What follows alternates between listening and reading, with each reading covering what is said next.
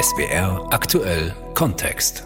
Sie heißen Brigade 8, Sturmvogel oder Kampf der Nibelungen, wollen den politischen Umsturz in Deutschland, vertreten rassistisches oder antisemitisches Gedankengut, leugnen den Holocaust und sind meist sehr gewaltbereit. Dutzende, wenn nicht Hunderte von neonazistischen Gruppierungen gibt es in Deutschland jenseits der AfD.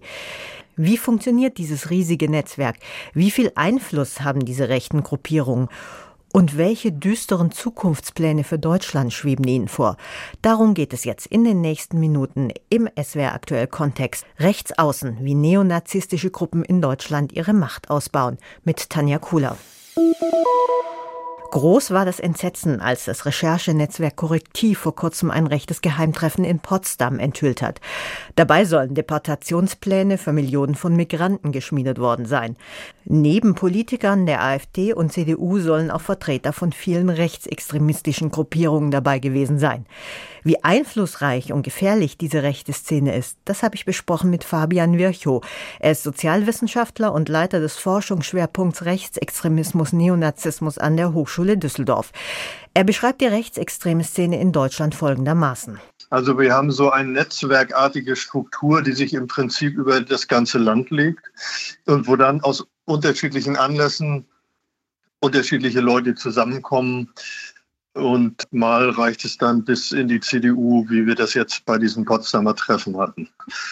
Äh, und von dieser Art von Treffen, äh, wie wir hier sehen, Potsdam hatten, gibt es, glaube ich, sehr viele. Das hat insbesondere mit dem Aufstieg der AfD zu tun, weil sich diese ganze Szene halt wirklich im Aufschwung und in der Offensive sieht und äh, alle da ganz äh, rege und aufgeregt sind, weil sie denken, jetzt gibt es tatsächlich die Möglichkeit, diese Gesellschaft grundlegend zu verändern. Also Sie würden sagen, auch diese Gruppierungen jenseits der AfD haben sich neu formiert und haben zugenommen in den letzten Monaten? Bedingt mhm. durch den Erfolg der AfD, durch die äh, hohen Umfragewerte? Ja, das würde ich aber gar nicht auf die letzten Monate beschränken, sondern die Etablierung der AfD, wenn wir jetzt mal von Bremen und äh, Schleswig-Holstein absehen, die Etablierung in den Parlamenten, die finanziellen Ressourcen, der Zugang zu Informationen, das hat diese gesamte Szene beflügelt und nicht nur in den letzten Monaten. Und insofern werden da in, bei vielfältigen Gelegenheiten Pläne gemacht, äh, wie man diese Gesellschaft verändern kann. Und die Frage, die ganz oben steht, ist eben, wie bekommt man die Menschen wieder aus dem Land, die man äh, eben als nicht deutsch ansieht, im ethnischen Sinne. Würden Sie sagen, dass das so die übergreifende Ideologie ist, äh, die all diese rechten Gruppierungen derzeit vereint? Na, übergreifende Ideologie würde ich nicht sagen. Da gibt es sicherlich noch ein paar mehr Punkte. Also es gibt weitgehende Übereinstimmung in dieser Frage des völkischen Nationalismus, Schrägstrich Rassismus. Es gibt Übereinstimmung dahin, wieder zurückzukehren zu traditionellen Geschlechter- und Familienarrangements. Es gibt Übereinstimmung in der Frage der Resouveränisierung der Nationalstaaten, also die Auflösung von supranationalen Gebilden oder der Austritt aus der, aus der Europäischen Union, aus der NATO, gegebenenfalls auch aus der UNO. Und dann gibt es Differenzen in anderen Fragen. Aber das zentrale Thema, an dem am stärksten mobilisiert wird und wo man ja auch in den Umfragen sieht, dass man die meiste Unterstützung hat, ist eben die Frage der Einwanderung des Asyls äh, oder wie die vielleicht sagen würden, der völkischen Reinheit. Und äh, insofern ist das möglicherweise neben dem Thema des sozusagen Islam oder der Islamfeindlichkeit das zentrale Thema, was die Szene insgesamt verbindet. Wir hatten ja auch schon mal so einen Vorfall im Dezember 2022. Da sind bundesweit 25 Personen festgenommen worden, unter ihnen der Unternehmer Heinrich, der achte Prinz Reuß. Und die Behörden gehen davon aus, dass da wirklich ein Staatsstreich geplant wurde und, und der Reichstag gestürmt werden sollte.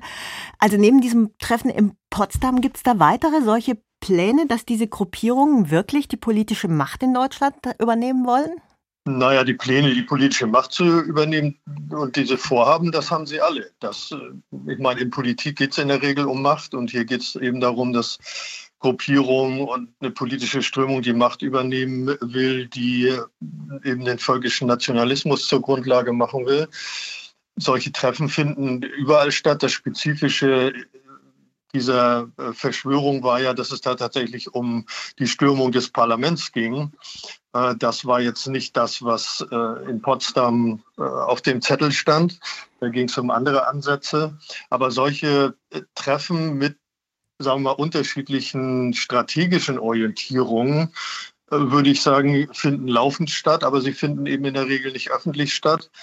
Und der große Verdienst dieser Korrektivrecherche ist, das äh, an einem Beispiel mal öffentlich gemacht zu haben.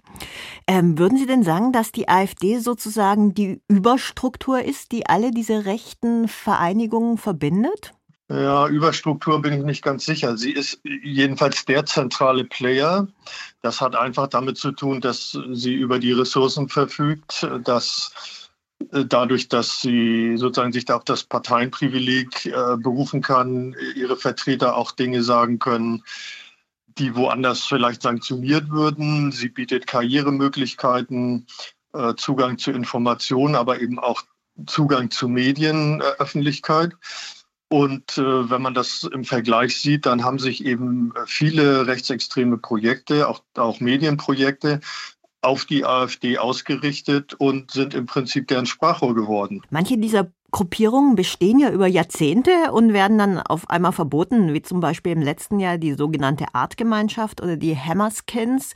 Äh, wie kann denn sowas sein, dass der Verfassungsschutz denen über Jahre, Jahrzehnte hinweg nicht beikommt?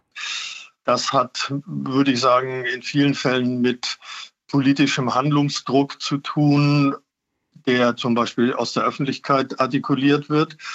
In anderen Fällen sind es Gewalttaten, die aus diesem Spektrum kommen, wo dann die Politik sagt, okay, da müssen wir jetzt was tun, ein Signal setzen und diese Strukturen im Idealfall dann tatsächlich auch dauerhaft zu zerschlagen. Fabian Virchow, Sozialwissenschaftler an der Hochschule Düsseldorf. Einer, der die Neonazi-Szene sozusagen von innen kennt, ist Manuel Bauer. In Sachsen geboren und aufgewachsen, hat er mit 19 Jahren den rechten Schlägertrupp Bund arischer Kämpfer gegründet. 13 Jahre lang war er in der rechtsextremen Szene aktiv, bevor er 2006 den Ausstieg schaffte. Er hat mir erzählt, wie er bereits mit elf Jahren mit der Neonazi-Szene in Berührung kam.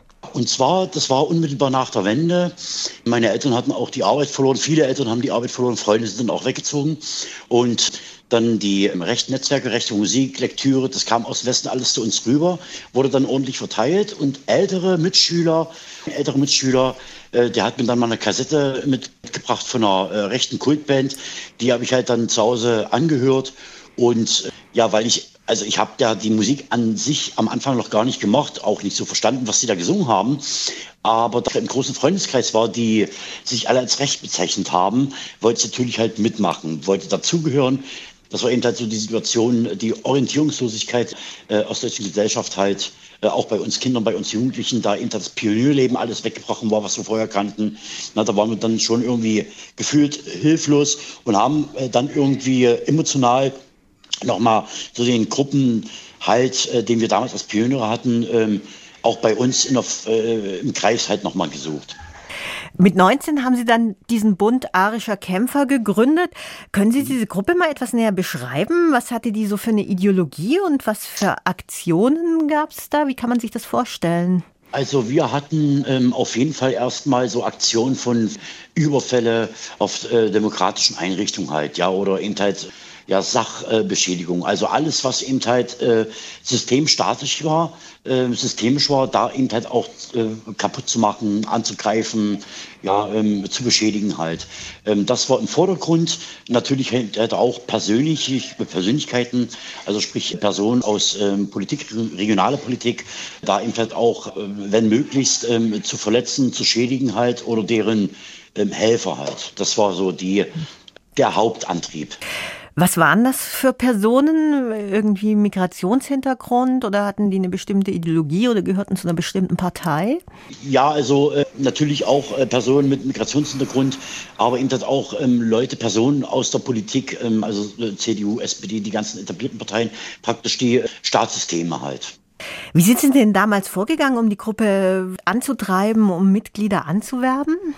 Also wir waren ja eh schon ein fester Freundeskreis und die einen waren eben halt mal in dieser Organisation, haben dort äh, mitgewirkt und, und, dann haben wir gesagt, ich habe ja ein eigenes Grundstück damals gehabt und da haben wir uns auch immer getroffen. Dann habe ich dann auch gesagt, Mensch, was haltet ihr davon, wenn wir mal eine Aktion halt machen, aber wir holen nicht jeden rein, denn man weiß ja auch nicht, wenn jetzt die Ermittlungsbehörden dann Leute befragen, ja, dass die dann vielleicht auspacken.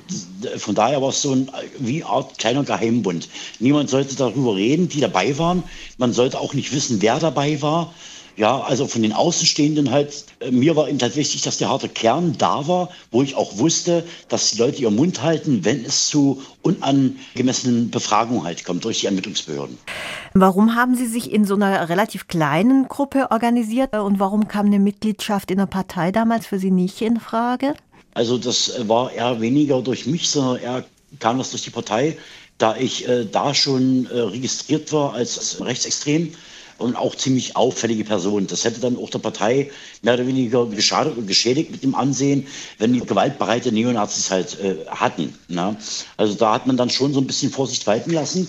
Ja, genau. Und die Gruppe war so klein, äh, das lernt man auch oft von der Pike auf in der rechten Szene, umso mehr Mitwisser, umso mehr Mittäter. Na? Natürlich auch umso mehr Mitwisser. Wenn man das klein hält, hat man die Möglichkeit, bessere Möglichkeiten, dass Aktionen oder ja, äh, irgendwelche Planungen im kleinen Kreis bleiben. Sollte dann irgendwas rauskommen, ist auch der Personenkreis begrenzt, wo man dann eben nachforschen kann, wer könnte das eben halt erzählt haben oder wer hat mit wem Kontakt, dem was erzählt wurde. Wie sehr fühlten Sie sich denn beobachtet vom Verfassungsschutz oder von sogenannten V-Leuten? Also ich persönlich habe mich nicht beobachtet gefühlt. Wir wussten aber und wir haben immer angenommen, besser gesagt. Wir haben angenommen, dass bei dem einen oder anderen, dass der nicht ganz koscher war, möchte ich mich mal so ausdrücken.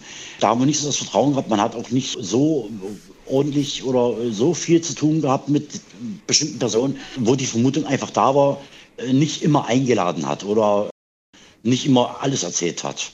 Jetzt schauen wir mal auf die Situation heute. Haben Sie denn heute noch irgendwie einen Einblick, wie die Szene funktioniert? Hat sich das irgendwie Ihrer Einschätzung nach äh, verändert, vielleicht sogar verstärkt? Ja, und zwar haben wir immer noch, ich betreue auch selber Aussteiger unter anderem, ich recherchiere auch in rechten Netzwerken mit einem Feldnamen, na, wo ich dann auch vieles mitbekomme. Und natürlich hat sich die Szene geändert. Ja, die ist offener geworden. Und es ist leider Gottes halt auch so, mit mehr Fortschritt kommt auch natürlich mehr Inspiration. Das heißt, heute ist es so, dass ganz viel das Internet benutzt wird, ganz klar. Da braucht man nicht mehr so viele kriminelle Energie anwenden, reinstecken auf offener Straße. Man kann das jetzt äh, gemäßigt und ruhig im Sessel hinterm Computer machen. Ja, da gibt es Gaming-Gruppen zum Beispiel. Ja, der eine, der muss die andere ja nicht persönlich kennen. Der sitzt zu Hause, spielt da irgendwelche Skispiele. Ja, dann ist er am Darknet. Man schreibt sich, man kennt sich nicht persönlich, aber man ist trotzdem Mitglied in einer Gruppe. Und dann stellt sich jemand bereit, zum Beispiel den einen Überfall zu machen, den Diebstahl oder wie auch immer halt. Ne? Also, und das ist das ganz, ganz äh, schwierige Problem, dass es eine Radikalisierung hinterm Computer gibt. Und das nutzen halt auch unter anderem viele. Es wird ja gerade sehr viel diskutiert über die steigenden Umfragewerte der AfD, auch mhm. über ein Verbot der Partei. Mhm. Würde das Ihrer Meinung nach was bringen?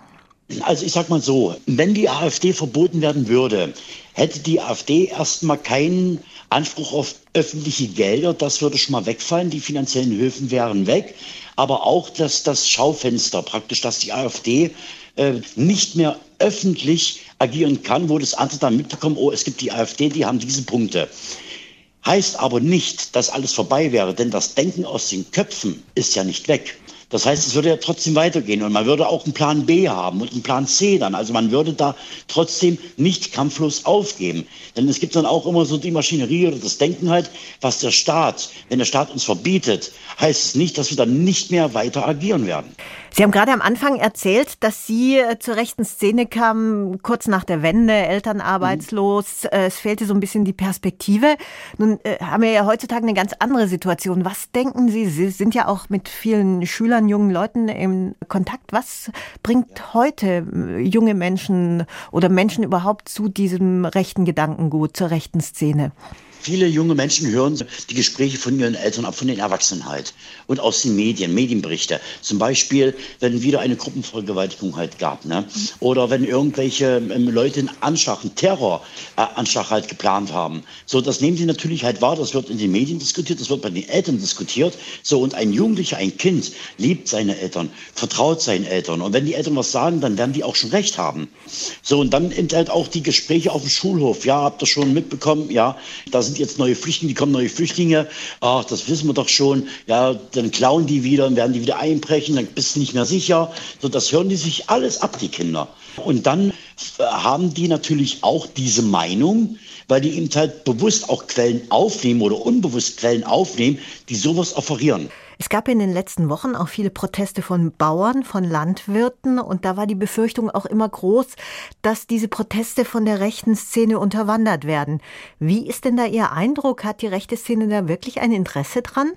Alles, was ähm, hier in unserem Land, in unserer Heimat passiert, ja, die durch äh, die Ampel eben halt auch ja, degradiert wird, sage ich mal, ja, ähm, das ist natürlich gut für die Rechten und die versuchen sich da auch ähm, mit einzubringen. Das ist für die auch vorteilhaft in dem Sinne, ähm, dass sie jetzt nicht mit der Tür ins Haus fallen und sagen, Mensch, wir sind Nazis, wir sind Rechtsextreme, ja, denn sie sagen, Mensch, wir sind Bürger dieser Gesellschaft. Uns interessiert auch das Thema unsere Bauern. Was wird mit denen, ja? dann gab und gibt es ja auch sehr viele Demonstrationen in vielen Städten gegen rechts, gegen die AfD. Wie kommt das denn bei der rechten Szene an? Lassen die sich dadurch irgendwie beeindrucken? Die Rechten, die äh, legen das aber auch so äh, gerne hin, das ist alles gefaked. Ja, dass die ähm, etablierten Medien ja, und die etablierten Parteien dann natürlich ganz klar zusammenarbeiten und das muss alles, ist alles gefaked. Also das stimmt nicht, was die sozusagen Lügenpresse verbreitet. Manuel Bauer hält heute Vorträge über seine Zeit als Neonazi und arbeitet für ein Aussteigerprogramm. Wenn Menschen aus der neonazistischen Szene raus wollen, dann sind es oft persönliche Gründe. Manchmal helfen aber auch politische Maßnahmen, wie zum Beispiel das Verbot einer Partei oder einer Gruppe. Das erklärt Verena Fiebig. Sie arbeitet für das Kompetenzzentrum gegen Extremismus in Baden-Württemberg, kurz CONEX. Wir sehen häufiger dass die Personen erstmal zum Beispiel unter massivem Druck stehen innerhalb der Szene, wenn die zum Beispiel da eigene Gewalterfahrungen machen, ähm, mit denen sie dann eben nicht zurechtkommen äh, und dadurch eben der Druck erhöht wird auf die Person oder auch auf die psychische Gesundheit dann natürlich. Oder auch ein Repressionsdruck, also wenn Sicherheitsbehörden polizeiliche Maßnahmen fahren, auch das kann einen Druck erhöhen bei den Personen, sodass sie dann eben das Gefühl haben, nee, ich, ich schaffe das nicht mehr, ähm, ich möchte da raus aus der Szene, das ist quasi zu anstrengend und es belastet mich zu sehr. Das ist ähm, so ein möglicher Grund. Ähm, wir sehen aber auch häufig, wenn ähm, Kinder dazukommen, also wenn Personen Eltern werden, dass sie sich doch dann oftmals in so einen Reflexionsprozess begeben, na, möchte ich dieses Leben, was ich hier führe, wirklich auch so für meine Kinder oder sollen die nicht in einem sicheren Umfeld aufwachsen? Auch das kann zum Umdenken bewegen. Genauso wie wenn Personen eine Partnerin oder einen Partner kennenlernen, der außerhalb der Szene ähm, sich bewegt. Auch die Personen können dann oftmals so einen Anreiz geben, damit die Extremistinnen und Extremisten sich dann eben bei uns melden und dann Hilfe suchen, um da quasi die Distanzierung von der Szene durchzuführen oder zu ermöglichen. Verena Fiebig vom Kompetenzzentrum gegen Extremismus in Baden-Württemberg. Das war der SWR aktuell Kontext rechts außen, wie neonazistische Gruppen in Deutschland ihre Macht ausbauen mit Tanja Kohler.